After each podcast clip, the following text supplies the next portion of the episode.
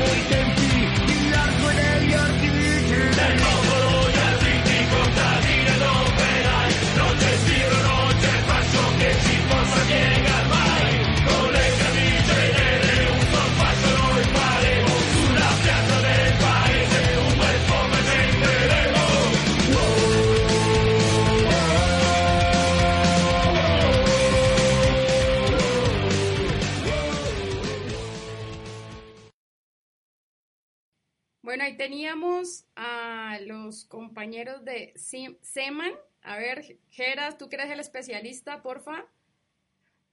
Sí, es correcto. Estábamos escuchando a la banda de Bolonia en Italia, Zeman Oikor, camaradas eh, muy ligados a nuestro colectivo y a quienes realizamos una entrevista anteriormente. Los invitamos a leerla preciso eh, en el blog, en la dirección www.gradarrojablogspot.com Ahí pueden encontrar la entrevista con nuestras camaradas de Zeman Oikor, con Arditi del Popolo, es lo que escuchamos. Bien, pues ahí está esa pieza musical de estos eh, ya viejos camaradas de algunos años de nuestro colectivo y pues ampliamente recomendables, ¿no? Busquen por ahí el material los trabajos que han, que han estado haciendo, sobre todo en YouTube, pero seguramente también los pueden este, rastrear en algunas plataformas de descarga. Bien, vamos, vamos ya entrando con, con un poquito de los temas que nos van a ocupar el día de hoy. El primero de ellos es la Copa Asiática. Si bien es una copa que mediáticamente no atrae mucho, eh, sí trae cosas bien interesantes, ¿no? El hecho de que eh, países que, que, que, en certámenes anteriores no figuraban del todo y que no tenían, eh, digamos, mucho protagonismo, eh, estén participando hoy día en la Copa, ¿no? Eh, estamos hablando del caso de Palestina, estamos hablando del caso de Siria, que atraviesa por una este, situación complicada en cuanto a cuestiones bélicas, estamos hablando del caso de Yemen, estamos hablando de una selección vietnamita que pues trae cargando este, muchas situaciones históricas, estamos hablando también de Corea del Norte, entonces es una copa que se antoja bastante interesante y sobre todo porque viene arrastrando muchas situaciones políticas. Mm, le doy la palabra a mi, a mi compañero Gerardo que nos va a, a contextualizar un poco de la actualidad de esta copa. Adelante Gerardo. Gracias. Sí, efectivamente arrancó la Copa Asiática en su edición 2019 con los Emiratos Árabes Unidos como anfitrión. De hecho, precisamente a esta copa se le considera como la más árabe de la historia por la cantidad de selecciones eh, provenientes de esa región. Ahora, bien mencionabas el debut de Yemen, el seleccionado de Yemen, pues sí, es una nación que ha resistido al imperialismo enfrentando crímenes de lesa humanidad y tuvieron la oportunidad o la capacidad para clasificarse a la Copa. Otro partido que nos llamó la atención precisamente fue el debut de Palestina y Siria, que se enfrentaron. Se enfrentaron en un partido Siria versus Palestina, un marcador de 0 a 0. Em, datos a, mencionar o que son relevantes sería en el caso de Palestina, el seleccionado Palestina cuenta incluso con eh, jugadores chilenos. ¿No? Muy al estilo de lo que sucede con el club eh, palestino en Chile, que hacen intercambios precisamente de jugadores entre las dos naciones y se representan, pues, ya en el caso hasta de un seleccionado nacional. En el caso de Siria, pues sí, bien mencionado, es una nación que ha sufrido nueve años de un conflicto, nueve años de guerra, de intervencionismo en contra del presidente legítimo Bashar al-Assad, y un seleccionado que se clasificó también con efectos, en este caso de la guerra, que no les permitían ni siquiera tener un estadio o infraestructuras como para jugar de locales, ¿no? La liga local en Siria ha tenido muchos problemas de infraestructura, eh, los bombardeos han acabado con los estadios, no reciben ningún tipo de ayuda económica porque están vetados por la FIFA también, ¿no? Y sin embargo, ahí están. Siria se quedó a nada de clasificar al mundial, al mundial de Rusia, pero arrancan en este 2019 con su participación en la Copa Asiática. Ahora, pues es particular, ¿no? El grupo en el que se encuentra Siria porque está en el grupo B junto a Palestina y sin embargo eh, Siria después de tres partidos jugados está en el último lugar, un último lugar de la tabla con un punto. El día de hoy precisamente se enfrentaron al seleccionado de Australia y perdieron, perdieron 3 a 2. Pero ahí están los sirios y simplemente también me gustaría incluso agregar, eh, hablando sobre el conflicto Siria-Fútbol, un episodio que quedó en video y que se hizo viral eh, en el estadio del Ataque en Siria, eh, los sirios precisamente celebraban el hecho de que el presidente de Estados Unidos decidiera retirar sus tropas, obviamente aceptando la derrota, que no pudieron derrocar al gobierno legítimo y cantaban en el estadio una multitud el famoso himno partisano de Bella Chao. No sé si lo alcanzaron a ver alguno de ustedes. Pues yo francamente no, pero valdría la pena que rastreáramos por ahí la nota o el video y lo compartiéramos en la casilla de comentarios, ¿no? Porque pues sí es un, un tema bastante relevante. Oye, Jera. Dime. Eh, y como dato también, eh, como dato curioso, eh, en la Copa Asiática se estrenaron tres árbitros mexicanos. Ah, eso no lo sabía hubo un intercambio este, con la Confederación Asiática de Arbitraje y mandaron a, a, una tripleta mexicana a arbitrar a la Copa. Es César Ramos, Miguel Hernández y Alberto Morín. Y el primer partido que tuvieron que arbitrar fue el Emiratos Árabes Unidos sobre India, donde ganó Emiratos 2 a 0. De acuerdo, eso no lo conocía. Y también hay otros seleccionados bastante eh, controversiales, ¿no? Como el caso de Arabia Saudita, el principal eh, ente que está también financiando el terrorismo en regiones de Medio Oriente y causan esta desestabilización. Entonces son, son enfrentamientos, son partidos cargados de política, de historia y de una cuestión ahí bastante interesante a seguir ¿no? con la Copa. Sí, eh, bastantes detalles. Vale la pena comentar, Gera, que si no me equivoco, eh, ya los resultados del grupo A y del grupo B son definitivos, ¿no? Eh, está clasificada la selección de los Emiratos. En cuanto al grupo A, la selección de Tailandia también. En cuanto al grupo B, se clasifica Jordania y Australia. Y en los próximos días se van a definir el grupo C, que está conformado por China, Corea del Sur, Kirguistán y Filipinas. Y el grupo D, eh, con Irán, Irak, Vietnam y Yemen, que pues vale la pena comentar también que Yemen está en el, en el último sitio. El grupo E con Qatar, Arabia Saudita, Líbano y Corea del Norte. Corea del Norte, desgraciadamente, también en el último sitio. Y finalmente el grupo F, conformado por Uzbekistán, Japón, Omán y Turkmenistán así las cosas en la Copa Asiática, ya definidos los dos primeros grupos y pues muy seguramente nos seguirá dando emociones y cosas de qué hablar. A propósito del video que nos comentaba ahorita Jera, Jorge Mario Castro lo ha puesto en los comentarios para quien lo quiera ver. Eh, la verdad son de esas copas, como bien decía Jera al inicio, de las cuales no se sabe mucho porque finalmente nosotros estamos como en medio de una burbuja, ¿no? Nos, interesa el fútbol de aquí, el fútbol cercano, pero este fútbol que tiene un contenido también de resistencia, porque compartíamos uno de los artículos de uno de los jugadores sirios que decía que el jugar para él, más allá del ganar mismo, era darle alegría a su pueblo, ¿no? Sí, no, y otro dato curioso también, ya entrados en el tema, en el caso del seleccionado sirio, es uno de sus jugadores más representativos, el capitán, que por cinco años se había negado a jugar con el seleccionado sirio y era un crítico acérrimo de Bashar al-Assad.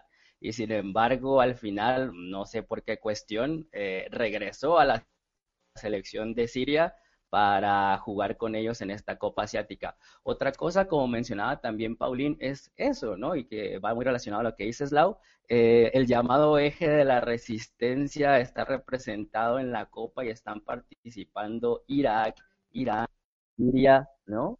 Eh, Palestina, Yemen, enfrentándose a otros equipos como lo que mencionamos antes, Arabia Saudita.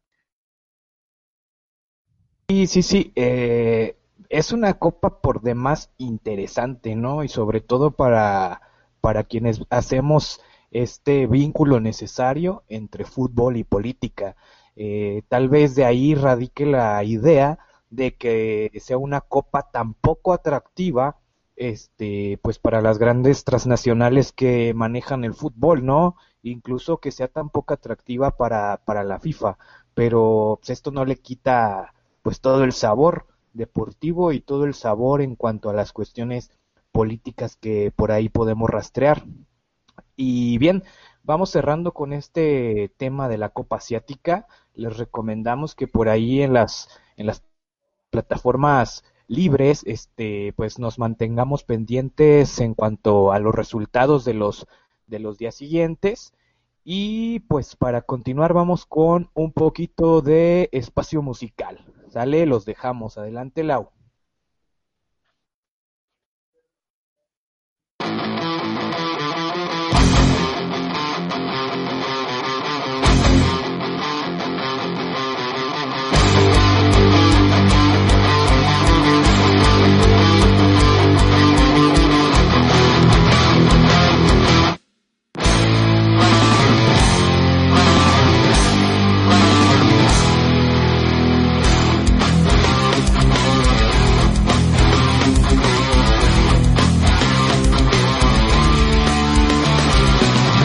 Sonido amenazante que se mete una tiembla El capitán nos obliga a brindar camiones y alarma Se ofrecen y alarma de educación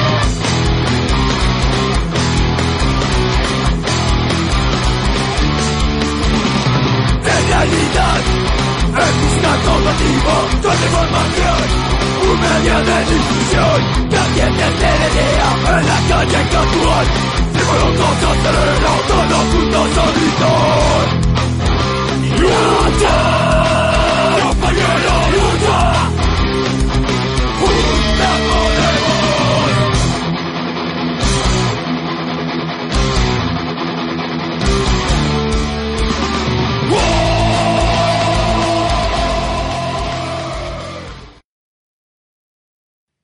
Estábamos escuchando a Distrito 16 con Latidos de Libertad a propósito de nuestra siempre presente bandera en alto eh, por la libertad de Palestina, porque tal como dice la canción, juntos podemos, y bueno, no solamente es Palestina, son muchos los territorios los que queremos libres del imperialismo, nosotros mismos como colombianos, como mexicanos, como latinoamericanos, que seamos soberanos, que dejemos de tener la mirada del imperio, del imperialismo sobre nosotros.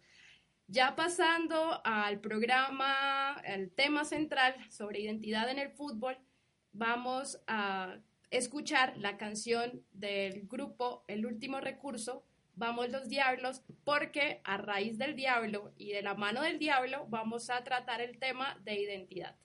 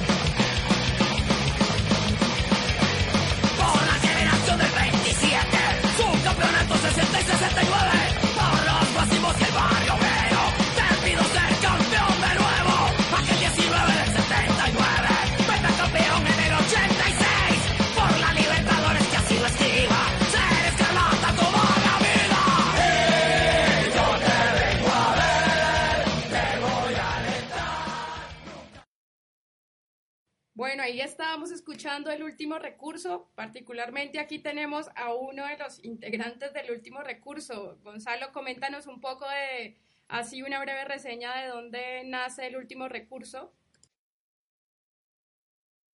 Mm, bueno, lo, que sucedió con, con esto fue que algunos amigos nos encontramos en las graderías.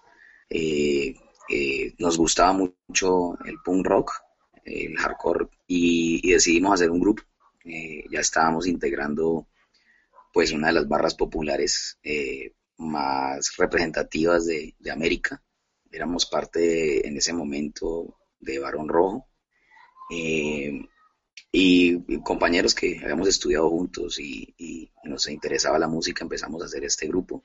Eh, por mucho tiempo no quisimos vincular eh, letras del equipo, pero finalmente por el tema del descenso y, motivando pues a la, a la hinchada que, a que acompañáramos, a que siguiéramos a pesar de todo, decidimos sacar un split, una, un pequeño trabajo de, tres canciones eh, como homenaje pues a, la escuadra. Bueno, y es que realmente cuando entramos a hablar nosotros de identidad, hablamos de muchísimas cosas que van arraigadas a la cultura misma. Tenemos la cultura de la música, la cultura de lo gráfico, tenemos la cultura también de lo estético, porque vamos viendo que dependiendo de la región también se marca una estética muy, muy de la identidad propia del hincha, de la región, del lugar. Entonces, eh, pues allí escuchábamos uno de los trabajos y para algunos eh, el tema nace porque particularmente lo que fue el fin de semana, la semana pasada, las directivas del, del Club América de Cali toman la decisión de una decisión de la, por la cual la hinchada realmente se manifestó en contra y fue el, el, intervenir el escudo, intervenir el escudo que identifica a todo una hinchada, ¿no? Gonzalo o Chaca, ¿quién quiere comentarnos sobre lo sucedido? Eh, bueno, un gusto, soy Chaca, un saludo desde Buenos Aires. Eh, más allá de la intervención sin consentimiento alguno sobre toda la hinchada y sobre, sobre toda la fanática de Escarlata al escudo, es el disgusto sobre el mal diseño que tuvo ese escudo, o sea, como que pusieron la primera A y eso les pareció. Eh, me parece que aparte de que muchas veces en la historia de América se ha intervenido el escudo y se ha modificado, eh, es un diseño bastante mediocre y por eso el disgusto de la gente, no solo de la fanática, o sea, no solo de las barras bravas, sino de toda la hinchada y de la familia Escarlata en general. Claro, y más allá, vamos viendo que estos diseños y estos cambios que se vienen a dar no son más que decisiones tomadas también por el mercado, ¿no? Tienen ustedes un nuevo patrocinador, ¿no? Eh, sí, hay un nuevo patrocinador, pero en, mi, en el caso personal mío, eh, he sentido que el patrocinador no leyó muy bien tampoco las direcciones administrativas, o sea, eh, creo que en este momento no está muy contento el patrocinador con la decisión que tomó las directivas de modificar el escudo. Quiero, quiero acotarte ahí algo, Lau. Eh, el, el, evento de la, del cambio de la insignia es una más de otro tipo de decisiones arbitrarias que ha tomado esta presidencia, esta, esta junta directiva eh, con las que pues la hinchada no ha estado muy contenta y pues realmente mm, como la como la, la fanática del América es tan fiel, se ha mantenido eh, a pesar de muchas cosas, bueno, ha habido roces, ha habido protestas, pero esto yo creo que fue la gota que ya eh, rebosó la copa de la paciencia y entonces por eso se vio este movimiento en redes, mediático, que que dio como resultado pues que reversaran la decisión. Van a conservar pues el escudo, aunque dicen que la indumentaria que se va a sacar con este nuevo emblema va a ser icónica pues o de colección, bueno, una excusa ahí un poco pobre. Pero también nos preocupa, nos preocupa que sea pues un tema moralista, bueno, en fin, hay algo como, como para hilar delgado en ese tema. Sí, es que justamente te quería preguntar sobre eso. O sea, cuando nosotros hablamos de identidad, hablamos de algo totalmente arraigado a una historia, ¿no? Entonces, tenemos la historia de por qué la mechita, tenemos la historia del diablo, y cuando se viene el tema del moralismo es cuando se empieza a volver como un poco más turbio, ¿no?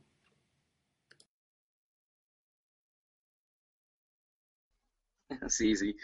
Mira que es muy, es muy curioso lo que decís porque precisamente turbio es el apodo que le tenemos al, al, al dueño en este momento, bueno, al, accionista mayoritario del, del, club que es Tulio Gómez. Sí, el tema es que, eh, a ver, en este país eh, siempre se ha tenido al América como, aunque es uno de los clubes, uno de los equipos más grandes, perdón, eh, no, ha, no ha sido del agrado de muchas autoridades, de, bueno, de las élites. Entonces, y, el, emblema del diablo también ha tenido como pues sus detractores. Entonces, eh, todo parece indicar esto, pues un comentario así como de pasillo, pero parece ser que a este señor Tulio Gómez eh, nunca le agradó tampoco ese emblema y, está como tratando de, de, modificarlo, hace mucho tiempo está haciéndolo.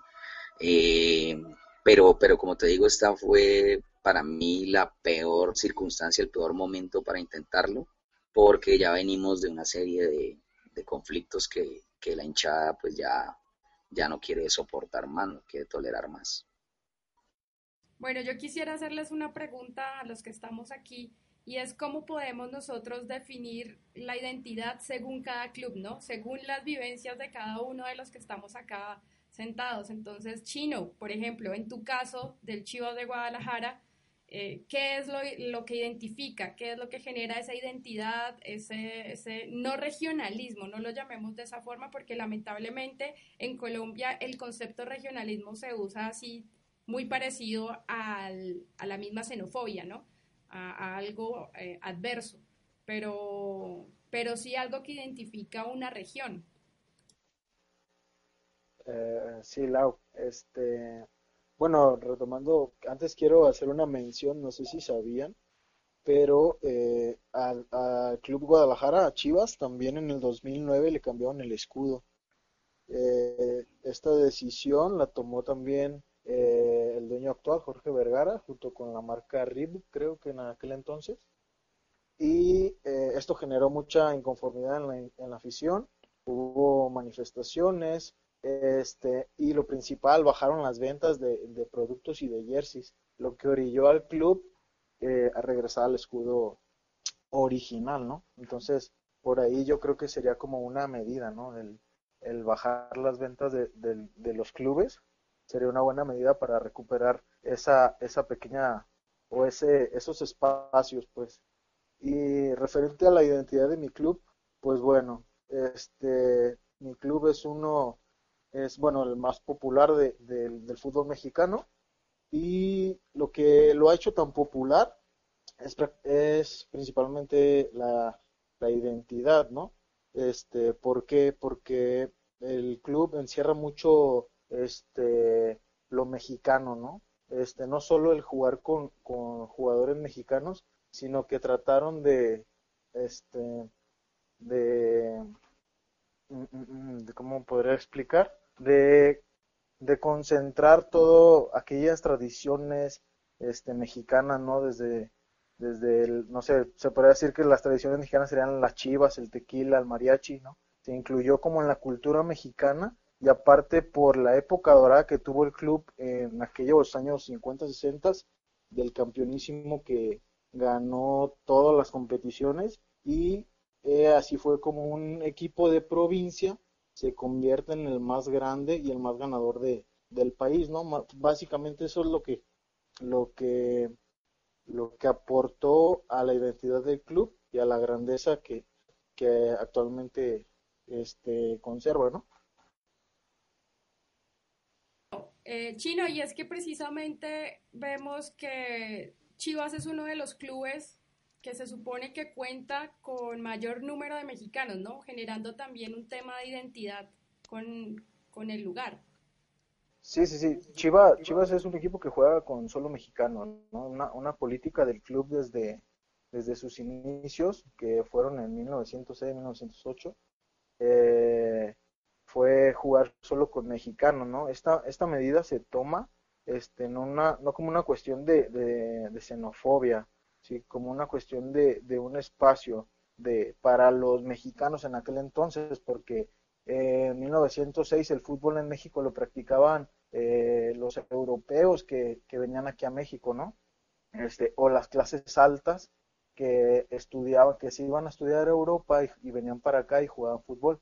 El club nace, eh, eh, tiene un origen obrero, este, con los trabajadores de las fábricas de Francia y los, los almacenes de México, y los fundadores son un belga, un francés y dos hermanos mexicanos, pero se toma esta decisión de jugar con mexicanos, digo, no por una cuestión xenofóbica, sino por una cuestión de rescatar el espacio, ¿no? Porque los equipos de aquel entonces o las o las pocos o los pocos equipos que existían en aquel entonces estaban conformados exclusivamente por extranjeros, por gente que conocía el fútbol y, y y estos obreros y, esto este grupo de personas trata de, practicar el deporte y de rescatar pues este esta identidad de, de mexicanidad, ¿no? Sí, y a raíz de eso yo quisiera preguntarle también a Gonzalo o a, o a Chaca, ¿por qué se puede decir que a nivel de identidad, así como, como Chino nos explicaba un poco de Chivas, por qué es uno de los más populares, por qué a nivel de identidad y en ese concepto el América de Cali se puede considerar un equipo popular o en Colombia, qué parámetros se da a nivel de identidad para considerar un club de ese tipo? Bueno, pues eh, más allá de la cantidad de gente que siempre se ha sentido identificada con el equipo, eh, va el arraigo de, y el sentimiento de, de, todo lo que es popular puntualmente eh, más allá del Valle del Cauca dentro de Colombia. Y es que, por ejemplo, el equipo en sus inicios eh, nació en Santa Librada, un colegio público, y eh, una de sus hinchadas conocidas eran los guásimos, eh, gente que no tenía para entrar a ver la, no tenía para pagar la boleta para entrar y se subían unos árboles que se llaman los guásimos para poder ver el equipo. Entonces como que de sus inicios siempre fue algo muy popular, siempre fue el equipo del pueblo y eh, contrario al otro equipo de la región, que fue como el equipo siempre de la élite, se llaman los, los azucareros porque los patrocinaron siempre los ingenios, siempre han estado económicamente muy fuertes, son el primer club del, del país, entonces eh, ha tenido siempre esa identidad de, del pueblo como tal, de, de la gente que viene abajo, los jugadores mm, iniciales siempre fueron jugadores de barrio, obreros, en su momento, como todos recordamos, el fútbol, eh, muchos no eran profesionales, sino que ejercían otras carreras, entonces como que siempre América ha tenido esa identidad, siempre ha estado muy cerca del pueblo como tal. Bueno, y a todas estas, Jera, ¿qué tienes para opinar, ya que por interno andas haciendo pataleta porque no hablamos de los Pumas? No, no, no, no, no, no es tanto los Pumas. eh, de hecho, relacionado al tema, no sé si los compañeros también conocían lo sucedido con el SB Austria de Salzburgo, que el patrocinio es un caso extremo, ¿no? Ya en la lógica del capital y del fútbol moderno y los manejos que le puedan dar a un club, a un equipo respecto a su camiseta, a su historia, etcétera, el patrocinador Red Bull compró al SB Austria Salzburgo y cuando los hinchas supieron de la noticia dijeron, bueno, aquí va a haber dinero, van a traer a, van a fichar a estrellas de equipos europeos, vamos a ser campeones, etcétera, etcétera, etcétera. Y lo que hicieron, lo primero que hicieron fue precisamente cambiar el uniforme del equipo en su totalidad, ponerle los colores de Red Bull y voltearon o en este caso eliminaron todo lo que tenían anteriormente. Los hinchas eh, obviamente sabían que ese no era su equipo en el caso de ellos y eh, decidieron alejarse y fundar su propio club con los colores anteriores al equipo, ¿no? Y empezaron desde cero a jugar en liga semiprofesional ellos en un, ah, en un modelo de accionariado popular, ¿sí? Eh, avanzan porque las decisiones del equipo son tomadas por hinchas, por la misma directiva y la participación de todos, ¿no? Eh, ese fenómeno de equipos de accionariado popular se está dando mucho en Europa. Eh, otro caso sería precisamente el del Manchester United, lo mismo. Eh, empezaron a alejar a las personas por el precio de las entradas, a los hooligans, a los verdaderos hinchas del equipo por distintas cuestiones y decidieron entonces refundar su club con los viejos uniformes, con los colores, muy de acuerdo a la identidad de uno con su equipo, del hincha con su equipo. Eh, no sé si eh, conocimiento al respecto o alguno de ustedes también, Lau, Paulín.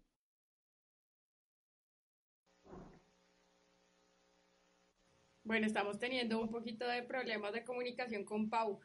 Pues es que son muchísimos casos estoy. que... Ahí estás, ¿estás o no estás? Sí, estoy. Adelante, ibas a decir algo.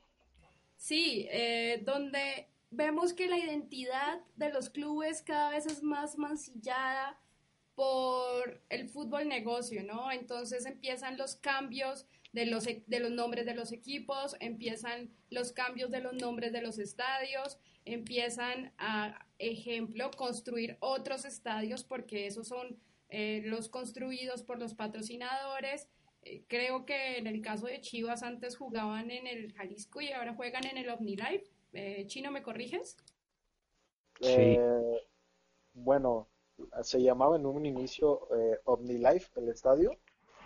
Eh, después se llamó Estadio Chivas y después encontraron otro patrocinador y actualmente se llama Estadio Akron.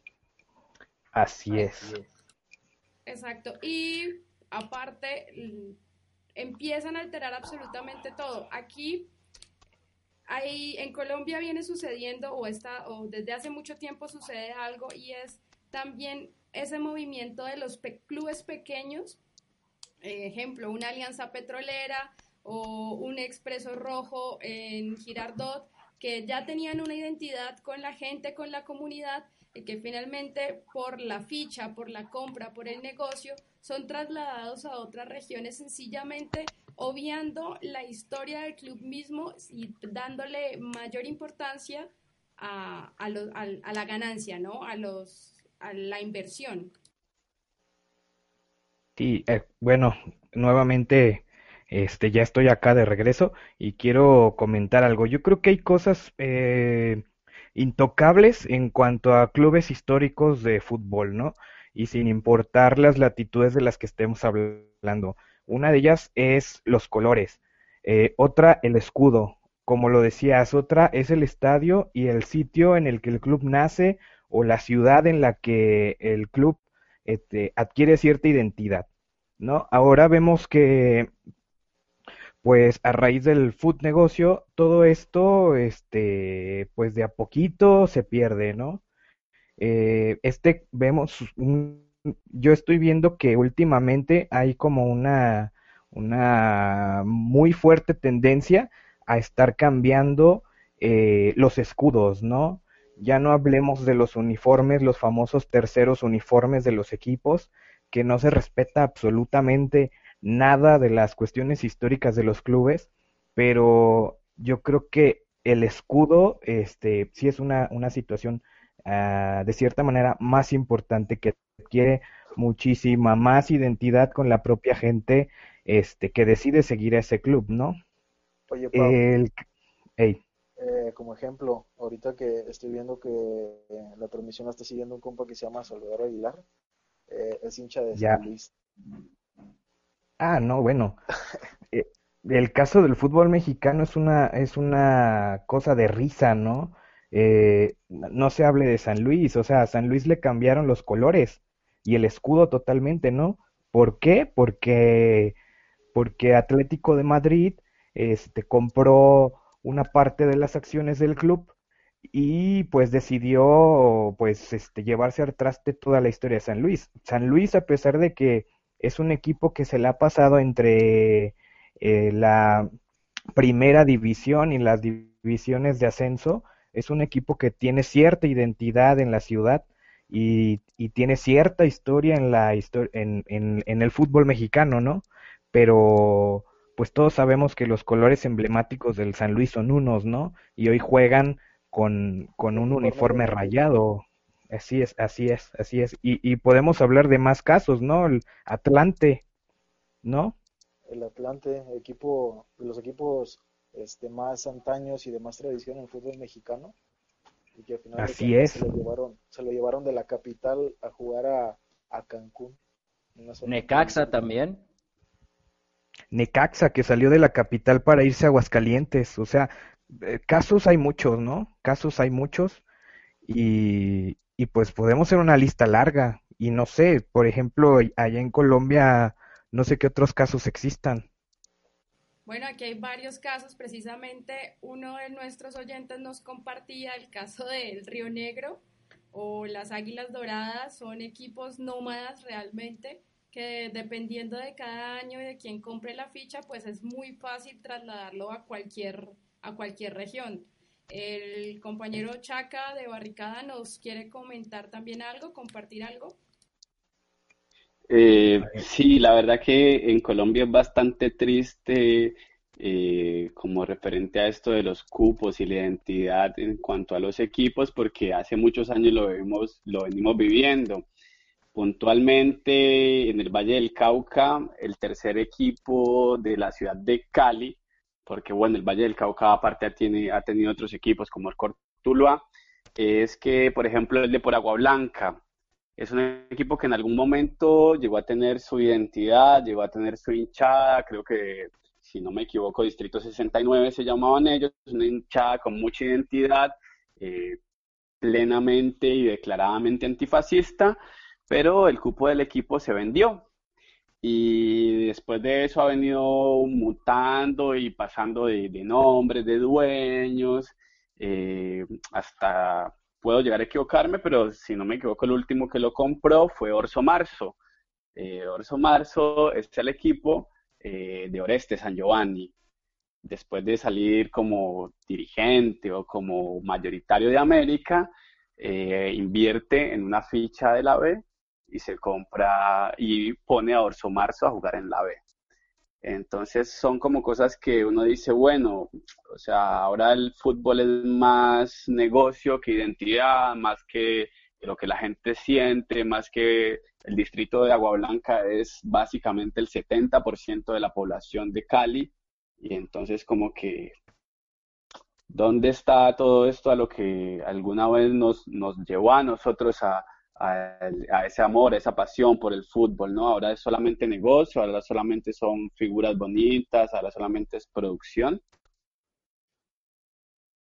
Recuerdo un caso que alguna vez me comentaron de Palmira, referente a lo que dices, Chaca, que allí había un equipo que se llamaba, eh, ay, no recuerdo bien el nombre. Bueno, el hecho es que había un equipo tradicional ¿cierto? Que ya tenía una historia no muy amplia, no muy vasta, pero tenía una historia y luego llega el, el Orso Marzo y con toda su indumentaria, con todo su peso y su dinero, pues a ocupar el espacio. Lo mismo que pasó en Boyacá con, allí estaba el Patriotas y llega el Chico Fútbol Club, que era un equipo nacido de un barrio muy reconocido, de un alto nivel, eh, de un estrato socioeconómico alto, en Bogotá y que inmediatamente pasa a la ficha a Boyacá y absolutamente copa todos los espacios dejando en el olvido ese equipo que tenía una identidad con el pueblo boyacense. Pau. Sí, sí, sí. Bueno, pues yo creo que está en manos del aficionado eh, pues rescatar mucho de la, de la dignidad que tanto trabajo le costó construirse a los clubes, ¿no? Finalmente, eh, los campeonatos y toda la, la historia, eh, experiencias buenas, experiencias malas, pues la única que siempre está ahí es la afición, ¿no? Ya lo escuchamos mucho en estos cantos que, que luego a veces este, se hacen en las tribunas, ¿no? Pero bien, yo creo que está en manos del aficionado este, rescatar estas, estos detalles tan importantes de los clubes. Solo ya para ir cerrando el tema, eh, creo que se ha venido una ondanada bastante fuerte de cambios de escudos, ¿no? Eh, por mencionar algunos, eh, asentados en Europa, porque pues todo lo que hable de fútbol en cuanto a fútbol negocio, pues se concentra ya, lo sabemos, ¿no? Pero por eso es que estamos hablando de temas fuera del continente europeo. Pero bueno, vemos el cambio del escudo de la Juventus, vemos el cambio hace poco también del escudo del Manchester United, del Atlético de Madrid, del, del Alcorcón, del West Ham United, del Cagliari. Eh, de todos estos que mencioné, solo uno de esos escudos este, tuvo una gran aceptación en cuanto a sus hinchadas y me estoy refiriendo al escudo del Manchester, Manchester City. No sé si hace rato dije United o City, pero es, es el escudo de Manchester City, ¿no? Porque bueno, recupera ciertos elementos eh, históricos y emblemáticos con los que la hinchada se siente plenamente identificada. Y bueno, el cambio de los escudos puede atender a todas estas circunstancias que ya hablamos, pero también recuerdo un caso que se acaba de dar en el fútbol mexicano, el caso de, del Club Puebla, que debió cambiar obligadamente de equipo porque el dueño anterior decidió quedarse con los derechos del escudo, ¿no? Entonces el club se podía meter en cuestiones legales y tuvieron que cambiar el escudo de manera de manera obligada. Entonces estamos viendo cómo es, cómo estas situaciones del food negocio, este, pues impregna eh, en todos los sentidos, eh, pues mm, el fútbol popular incluso mancha estos, estos símbolos no tan emblemáticos que dan identidad a los clubes. Bien, no sé si los compañeros Chaca y Gonzalo tengan algo que decir para ir cerrando el tema. Pau, yo tengo algo por decir. Adelante, Lau es que nosotros empezamos al revés, o sea, realmente por aquello de estar con los controles y al mismo tiempo que hablando, se nos olvidó hacer la introducción a los compañeros Chaca y Escupa, Gonzalo, que nos acompañan, que nos contaran también un poco sobre qué es Barricada 1927 antifascista y bueno, porque es un, un grupo al cual le tenemos pues los ojos puestos porque creemos que el fútbol es político, porque absolutamente todo es político. Entonces, hemos visto una, una acción, una respuesta ante los sucesos que vienen aconteciendo en Colombia. Ejemplo, vimos una acción el día de, de la movilización en contra del fiscal. Para quienes no saben, el fiscal de acá tiene vínculos, bueno, no solo el fiscal, un montón de gente tiene vínculos con Odebrecht que eso es algo que ha estado dando vueltas por toda Latinoamérica. Y bueno, han tenido ese tipo de acciones. Entonces, así como en algún momento pusimos nuestros ojos encima de Horda Combativa cuando fue un equipo, un, grupo de hinchas políticos, de hinchas conscientes y sobre todo coherentes, eh, pues que tuvieron una transición y todo lo demás, ellos eran hinchas del Deportivo Cali, pues hoy ponemos nuestros ojos con mucha esperanza en la barricada 1927 antifascista y bueno, les damos el micrófono también para que hagan su presentación, compañeros. Eh, bueno, eh, la verdad que nosotros eh, en barricada fue como la, la, congruencia de muchos hinchas en general americanos pertenecientes a las diferentes barras, bueno, eh, no sé cómo llamarlo, barras en todas las tribunas, porque sé que no todas pertenecen a las populares, de la politización de, la hinchada como tal, de, sentir un poco más, de, transmitir un poco más de lo que normalmente se venía haciendo, eh, y también de diferenciarnos en el, en, el accionar. Eh, nosotros por, por, eso puntualmente decimos que no somos una barra brava, sino que somos un colectivo, porque nos comportamos, actuamos y eh, eh, ejecutamos como un colectivo, referente a la acción social, referente a la postura en la cancha, referente a cómo nos comportamos ante el gobierno como tal.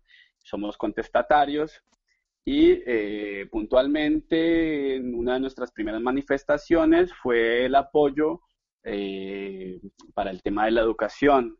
Empezamos a asistir eh, con las, con las marchas que estaban convocando los compañeros, por ejemplo, puntualmente de Univalle, que al ser América el, equipo popular del Valle del Cauca, más que el equipo más popular en Colombia, empezamos a apoyar a los llamados que nos hacían los compañeros de, de la Asamblea de Univalle. Eh, más allá, históricamente traíamos muchos de nosotros como con un sentimiento de que se nos quedaba corto eh, el accionar de la barra como tal, se nos quedaba corto el, sentimiento y el, como la identidad política que tienen las barras en general, no hablo de, una sola, sino las barras en general de América de Cali.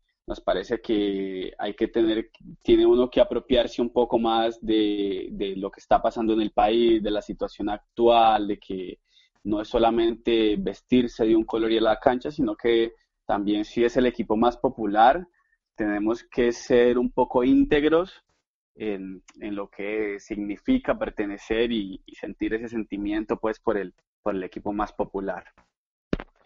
Claro, y es que ahí vamos a una frase que no solamente es una frase, debe ser una acción de todos y todas eh, que llevamos desde hace mucho tiempo y es de las gradas a las calles, porque no solamente podemos quedarnos en la tribuna, si bien la tribuna es un escenario donde podemos expresar muchísimas cosas, las calles también nos esperan y más en estos en nuestros países donde necesitamos mucha transformación. Entonces, aplaudimos y agradecemos que nos hayan eh, acompañado el día de hoy con, con el tema.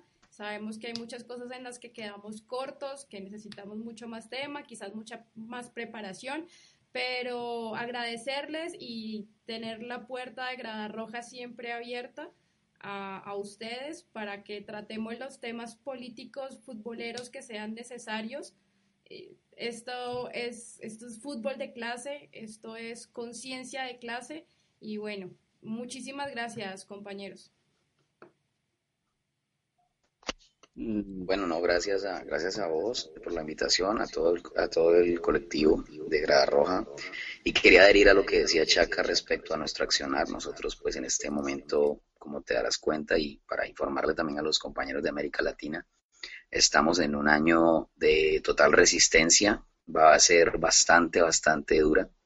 Eh, y pues eso, eh, Barricada se compromete entonces a, a, tomar ese rol a tomar esa aposta y, y, aprovechamos pues también para invitarlos a, a, conectarnos por todos los medios para que búsquennos pues por las redes para que podamos entonces tejer esa resistencia con, con el resto de América Latina. Muchas gracias por la invitación eh, y también invitar a que la gente entienda el fútbol de otra manera, que eliminemos esos comportamientos, seamos coherentes, eliminemos esos comportamientos machistas, xenofóbicos, y la violencia absurda, el enemigo nuestro no es el rival, el enemigo ya sabemos cuál es. Efectivamente, creo que eh, ejemplos como, como el de Barricada 1927 hacen mucha falta en todas las gradas de nuestra Latinoamérica, ¿no? Ya basta de esta, de esta idea de, de barra brava, ¿no? Del barra brava de, alentar por alentar sin cuestionar nada, eh, del Barra Brava que ve en, en, su agrupación más una posibilidad de negocio que, que otra cosa, ¿no? Las, las gradas tienen que ser eh, pues un escaparate para la resistencia, para eh, pues sí, manifestarnos, ¿no? Manifestar todas nuestras inconformidades en cuanto a política y en cuanto a lo que suceda con nuestros clubes. Bien, aquí, aquí cerramos este tema. Agradecemos mucho a los camaradas de Barricada y vamos este con algo de música para, para entrar al, al último tema de la noche. ¿Sale? Arráncate la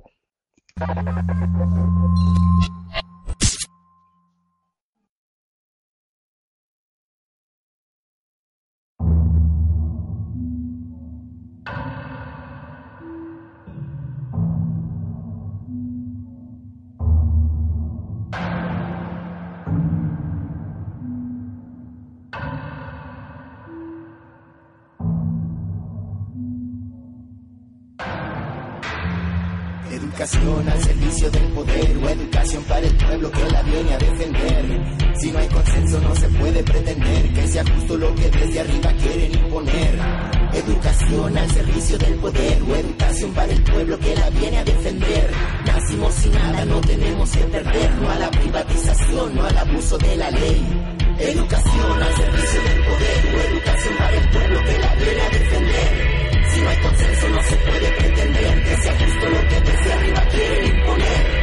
Educación al servicio del poder o educación para el pueblo que la viene a defender. Nacimos sin nada, no tenemos que perder, no a la privatización, no al abuso de la ley. Viejo conocido, asesino, narcoestado, hetero, patriarcado, impositivo, machista, fascista, neoliberal, feminicida, ecocida, banco mundial, militarización global. No es solo una sección, un grupo solo de oposición. Somos las de abajo y vamos por los de arriba. Muerte al mal gobierno, muerte a la reforma disque educativa. Pacto por México, pacto del terror, pacto entre partidos al servicio del mejor postor. Cuando creímos que el cambio había llegado, declaración de guerra, el encabezado. Terrorista método, el de imponer, estado de sitio, abuso de poder. Mandar matar al pueblo, inaceptable proceder. Tenemos memoria, Babilonia va a arder. De norte a sur, de este a oeste. En pie de lucha, cueste lo que cueste. De norte a sur, de este a oeste. En pie de lucha, cueste lo que cueste. Soy maestro, soy maestro. Ustedes los billetes mientras el sudor es nuestro. Sistema educativo descompuesto. Mentiras recurrentes para los libros de texto. Sacan de contexto la lucha magisterial. Diálogo al carajo, me prefieren disparar, no les importa. El futuro de los niños solo quieren más esclavos. Llenarse los bolsillos. Pillos, falsos benefactores. Educación precaria y los pobres son más pobres. Dicen que la reforma no tiene negociación. Bien, tampoco mi derecho por saber y resistir su represión. Cambiar desde raíz la ingenuidad de mi país. No necesito evaluación, más bien autonomía. Y es que yo ya sabía que la educación no es gratis. Bueno, ahí estábamos con una canción del gran OM en pie de lucha, porque así está nuestra Latinoamérica en pie de lucha y por eso eh, damos paso al tema político, aunque todo ha sido político, el tema político del día de hoy, que es la situación actual en México y la cuarta transformación.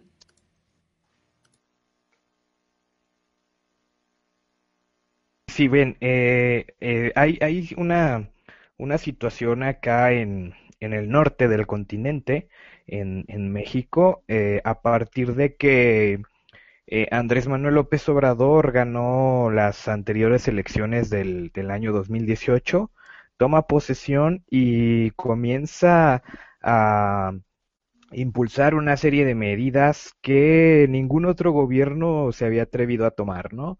Uh, podemos enumerar uh, una, una, serie de situaciones, pero lo que hoy nos, está, digamos, tambaleando de nuestra cotidianidad es eh, la situación del desabasto de combustible en eh, principalmente la región centro del país.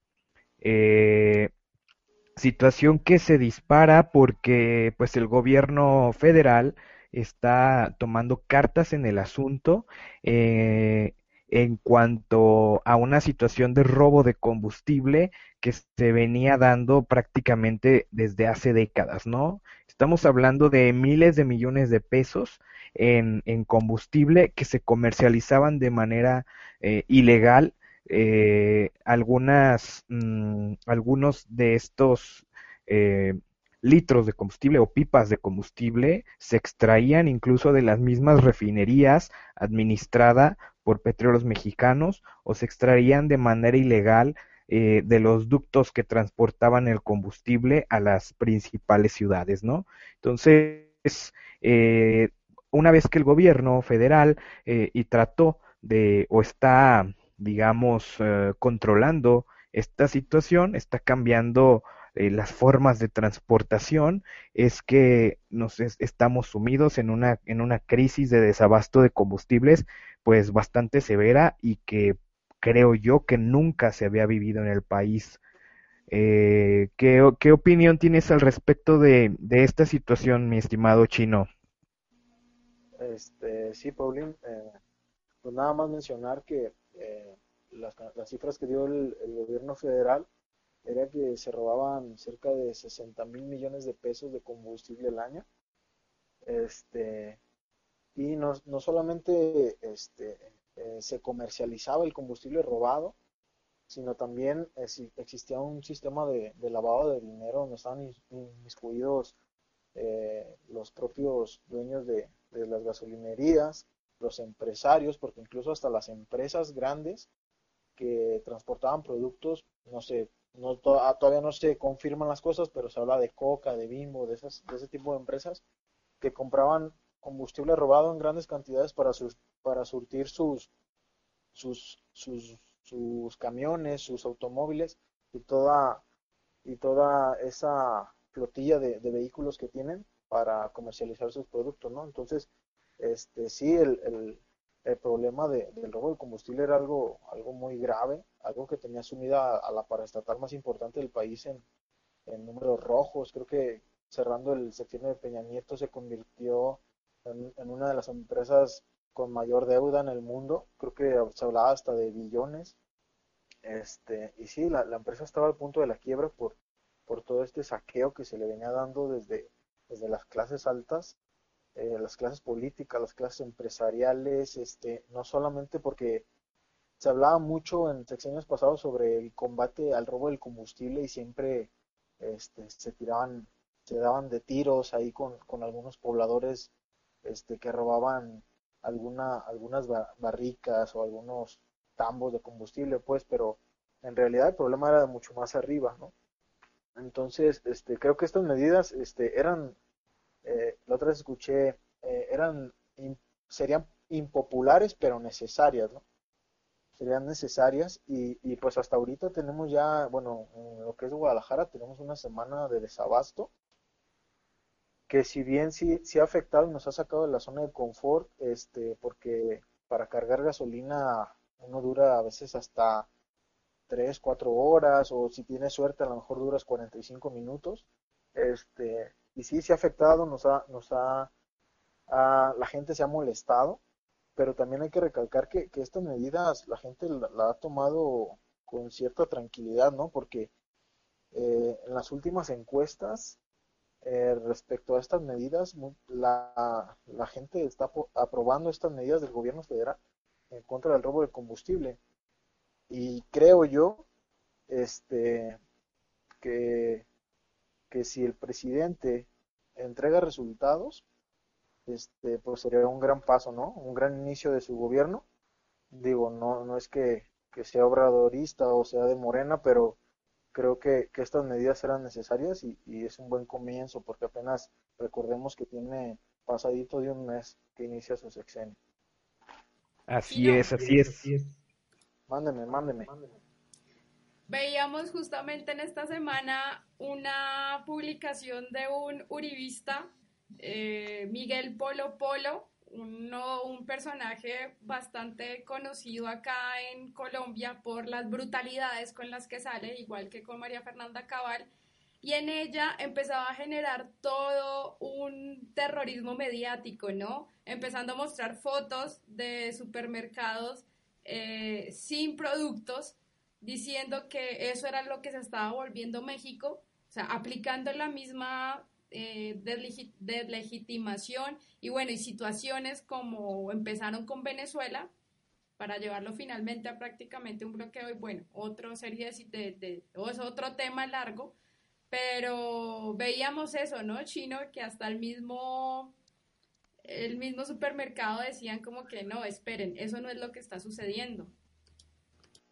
Sí, pues así es, Lau. De hecho, yo me enteré, me enteré antier que nos estábamos muriendo de hambre, este, por estas redes sociales allá en algunos países de Sudamérica, porque no, no, no fue el único que vi, el de Miguel Polo Polo, sino vi también otro, en otros países como la derecha hacía esta campaña, igual como, como se viene haciendo con, con países con gobiernos progresistas como Venezuela, este, como también se hizo en su momento con, con Brasil, con Ecuador, etcétera.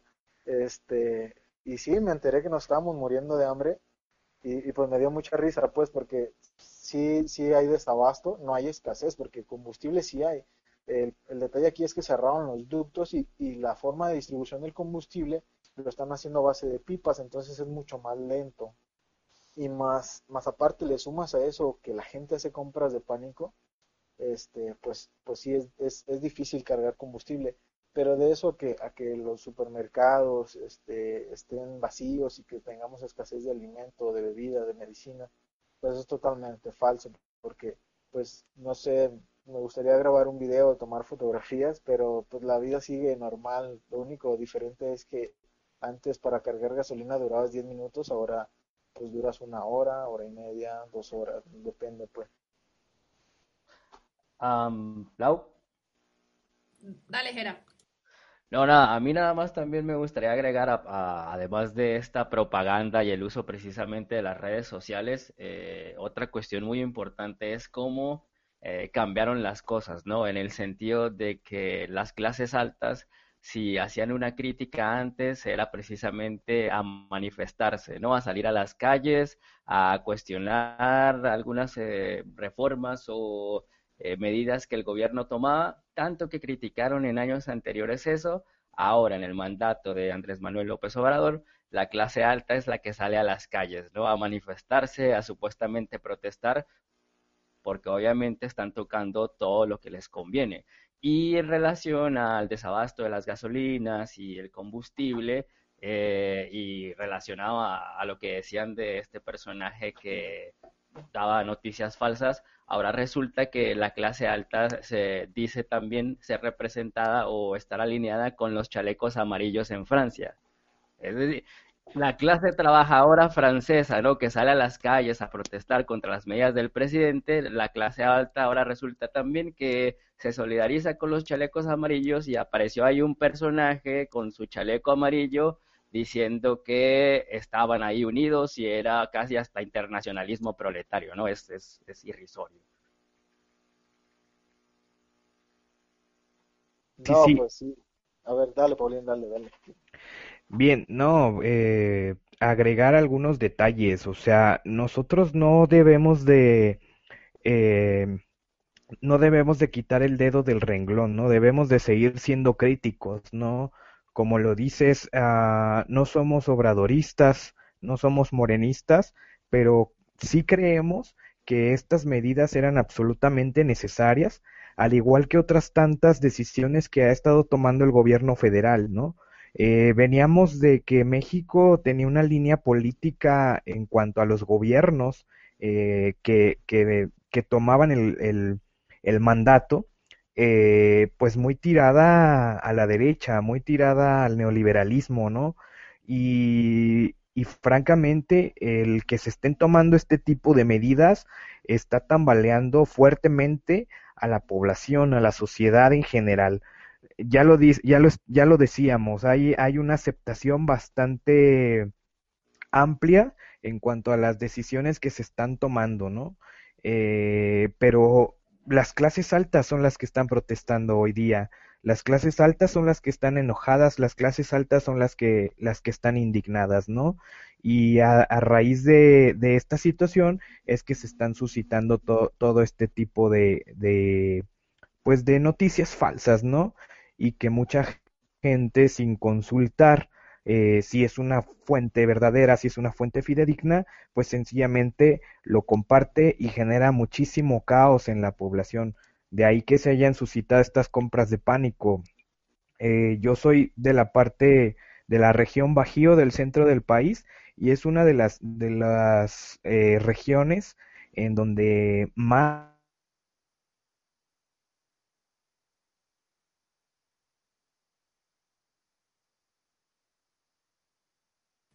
Hola, hola, Pau. Bueno, tuvimos un corte ahí, esperamos ya retorne. Eh, Chino, ¿tenemos conexión contigo?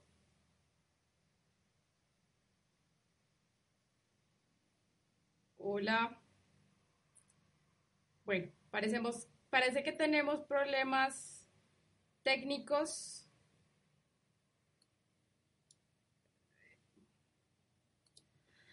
Lamentablemente tenemos algunos problemas técnicos para finalizar.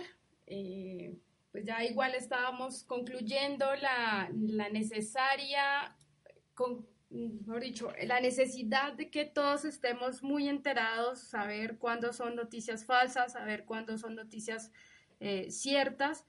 Em, lamentamos, vamos a ver si logramos conectar de nuevo con, con, los compañeros, porque sí existen unas conclusiones importantes de parte de ellos.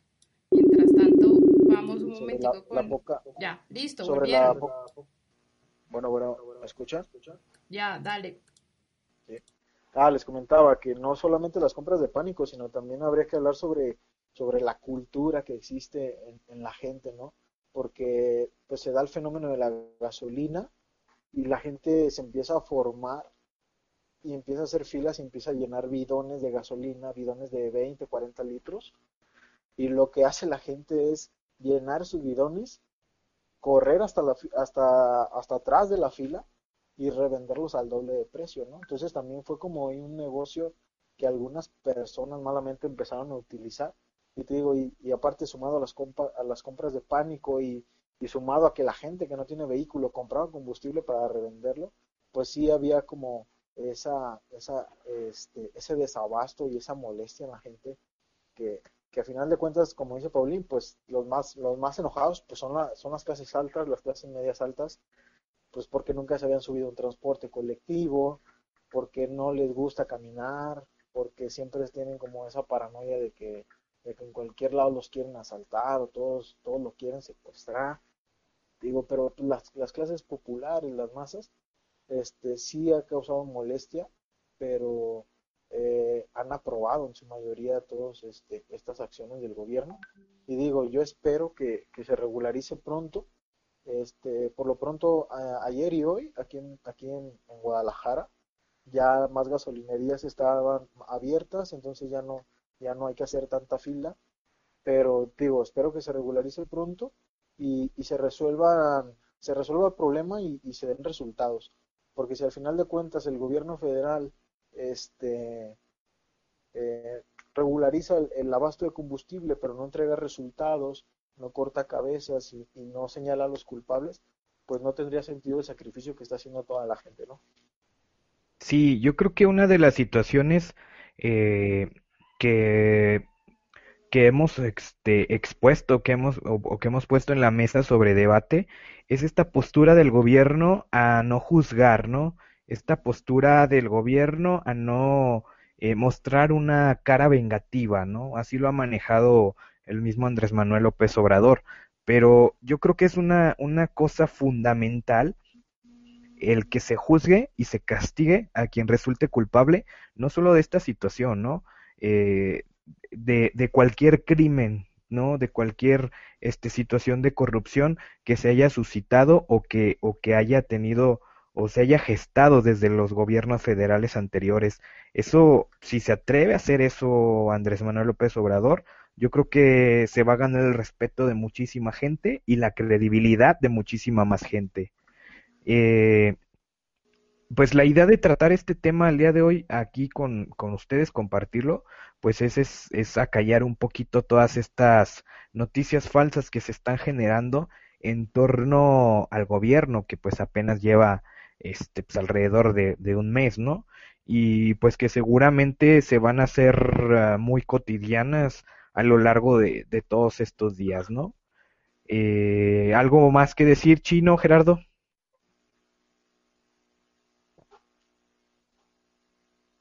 El Jera tenía algo por comentarnos.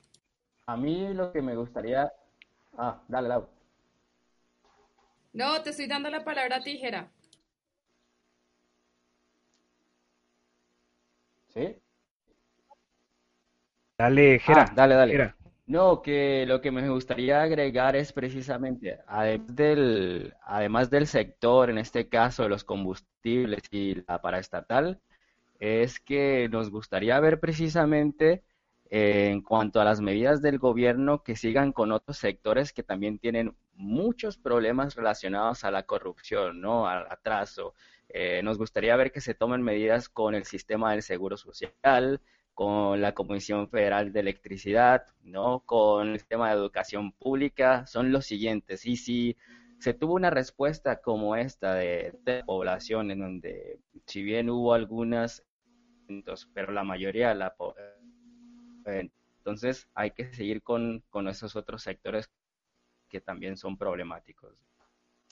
Pues esta está dentro de las promesas de campaña, ¿no? Y creo que eh, ah, por lo pronto, de cierta manera, se están cumpliendo. Ya se habló de que la reforma educativa, mal llamada reforma educativa, eh, se cancela durante este sexenio, ¿no? Y se van a buscar alternativas diferentes que realmente beneficien a la, a la educación y a los profesores, ¿no? Porque más que una reforma educativa estaba siendo como una reforma laboral, ¿no? Exacto. También se, se va a impactar al tema de la salud. Eh, por ahí se están aprovechando estos, estos medios tendenciosos en decir que, que se va a desaparecer el seguro popular, ¿no? Y que esto nos va a afectar a la población.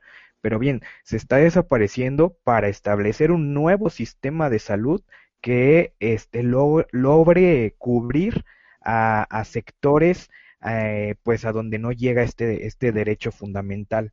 Y creo que también todos los temas este, sindicales en cuanto a las parastatales eh, manejadas por el gobierno también se, se, se, va a estar tratando, ¿no? Entonces son situaciones que, que tenemos que tener a la vista y que tenemos eh, que prestarles atención. ¿No, Chino? Así es, Paulín, este, y repetimos, no es que seamos obradoristas, también hay que hay que ser críticos, digo, y un, y un, problema, y, una de las cuestiones que traía, que planteaba el gobierno de Andrés Manuel y que preocupaba a muchos, y nos preocupaba a muchos, era la cuestión de, la Guardia Civil, ¿no? Ah, sí, sí. Este, pues, digo, es, es peligroso, ¿no? Entregarle el, el poder total a, a, los mandos del ejército, porque digo, si en México bien no hemos tenido una dictadura como tal militar, sino más bien como la llamaban una dictadura perfecta por toda esta de democracia, exactamente. Digo, pero sí, sí era muy peligroso porque yo, yo me pongo a pensar, si en seis años la derecha llegara al poder y tuviera este, a esta Guardia Civil, digo, a esta Guardia Nacional detrás de ellos, pues sí, sí, sí sería peligroso para todos los colectivos de, de izquierda y todas estas, estas comunidades que resisten a, al gobierno y al capital, ¿no? Claro, hay, hay una, una, un comentario de Lorenzo Meyer. Lorenzo Meyer es un historiador politólogo mexicano eh, que, decía eh, algo así, palabras más, palabras menos, ¿no? Que si esta, este plan de control de, los combustibles eh, le salía bien a Obrador, eh, pues iba a dar una muestra pues de que su gobierno este, realmente estaba comprometido con lo que había prometido en las campañas, ¿no? Pero que si no lo lograba, pues que, que se iba a meter en, en, en, graves problemas, ¿no? Porque iba a perder este pues muchísima credibilidad y una de las situaciones eh, pues que más se le cuestionan a, a, este nuevo gobierno pues es precisamente este, esta situación de la Guardia Nacional no que se antoja a una militarización del país no entonces hay que, hay que estar muy atentos, hay que poner mucha atención y obviamente no criticar por criticar, ¿no? Eh, vemos a muchos sectores de la izquierda eh, vinculados a, ciertos grupos que pues no sé si valga la pena mencionar ahorita, eh, muchos eh, estas, estas facciones de los, de los partidos comunistas que en este caso tenemos aquí en México, muy críticos hacia el gobierno, sin dejar oportunidad a nada, ¿no? Obviamente estamos hablando de un, de un, de un gobierno no populista, es un gobierno socialdemócrata, pero pues que le está dando un viraje bastante interesante a la, a la situación actual del país, ¿no? Entonces hay que, hay que estar bien atentos y, y pues no creerse todo lo que sale en los medios de, de comunicación en cuanto a la situación actual en México. Gerardo, algunas palabras para cerrar este tema.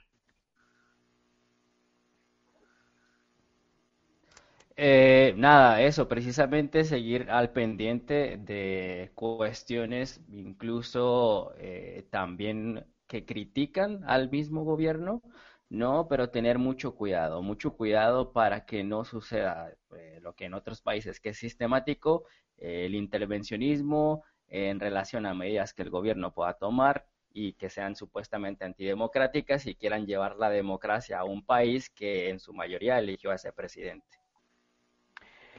Bien, vamos, mm, adelante Chino.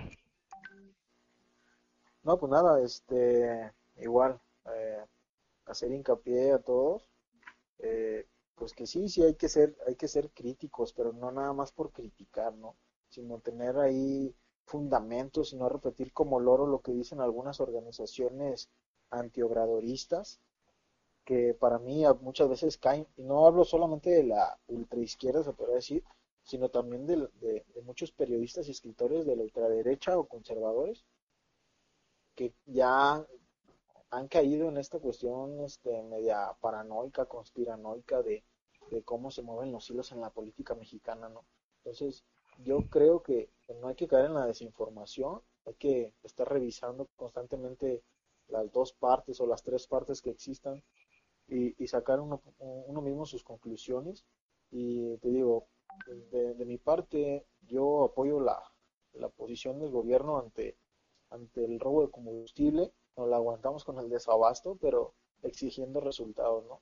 Digo, si, si, el, si el discurso va a ser la amnistía como lo había manejado él, pues creo que, que, se echará a medio país encima y la popularidad podría caer, ¿no? Pero esperemos que no sea así y pues que, pronto se regularice todo aquí en, en, el centro del país y pues nada, decirle a los compas de, de Latinoamérica, este, pues que nos manden, hacemos alguna fundación o algo, que nos depositen algún, algún dinero, nos manden alimentos cuando estemos muriendo de hambre.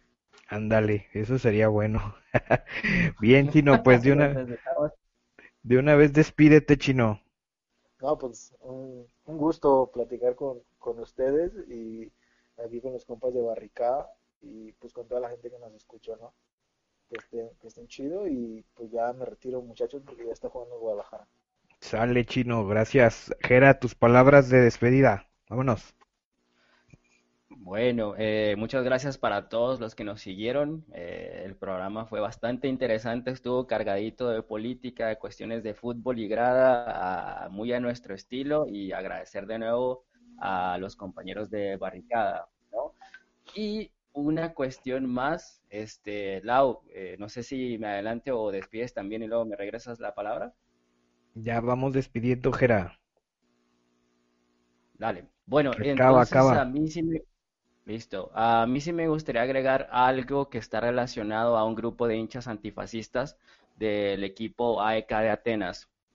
Eh, lo que pasa es que unos días antes eh, falleció un hincha muy conocido por todos en este grupo de hinchas antifascistas, Original 21 o Original 21, que tienen pues o Grada Roja como colectivo a creado un lazo eh, bastante fuerte con ellos en acciones que se han realizado anteriormente, ¿no? Eh, y este hincha de nombre Alexei, de un grupo dentro de Original 21 que se llamaba La Familia, que habían hecho viajes constantemente a Italia por esta hermandad que tienen los hinchas de la ECA de Atenas y del Livorno, ¿no? En cuestiones políticas y de antifascismo también. Falleció hace unos días en un accidente él iba en su motocicleta, era repartidor y tuvo un accidente con un auto debido a la prisa que llevaba porque estaba tarde por llegar al, trabajo, ¿no? Entonces enviamos nuestro más sentido pésame a nuestros camaradas de Original 21 y pues nada, que Alexei dense en paz. Bien, bien, pues sí, este, mi, nuestro más sentido pésame para, para Original 21, entrañables camaradas de, del colectivo Grada Roja. Laura, tus palabras de despedida. No, muchas gracias a absolutamente todos y todas los que nos estuvieron acompañando esta noche. Pues desearíamos eh, darles un, un, saludo puntualmente a cada uno de los que nos escribieron.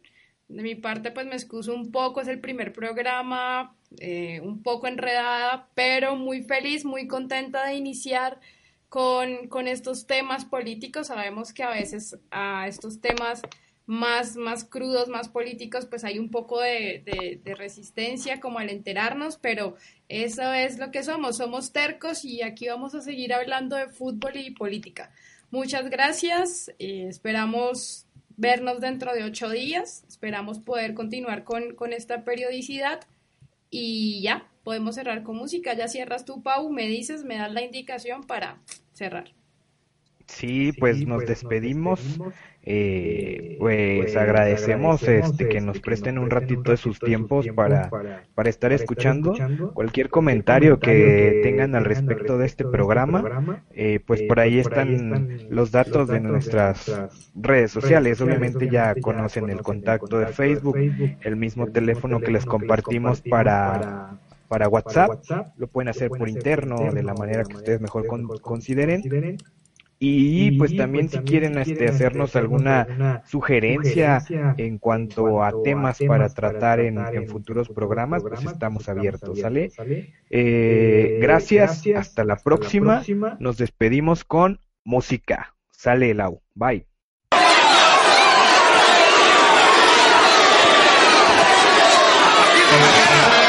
Vamos a las minas y traeremos a los traidores que están trabajando. Hay que demostrarle a la compañía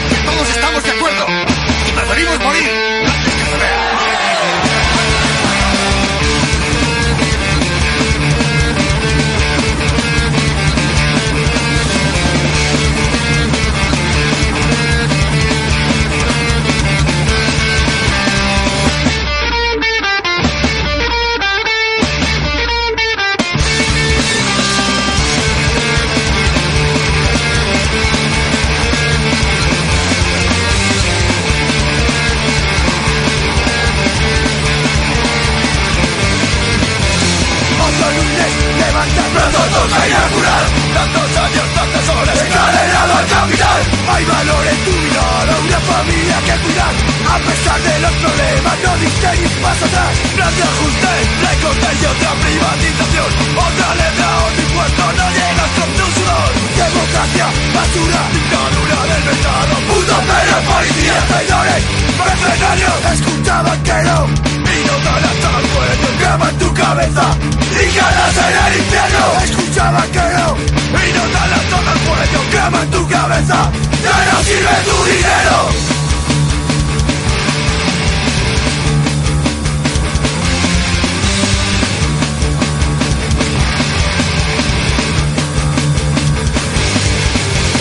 conciencia de clase, organizarse y es nuestra fuerza, por ella debe seguir. Conciencia de clase, organizarse y combatir. La razón es nuestra fuerza,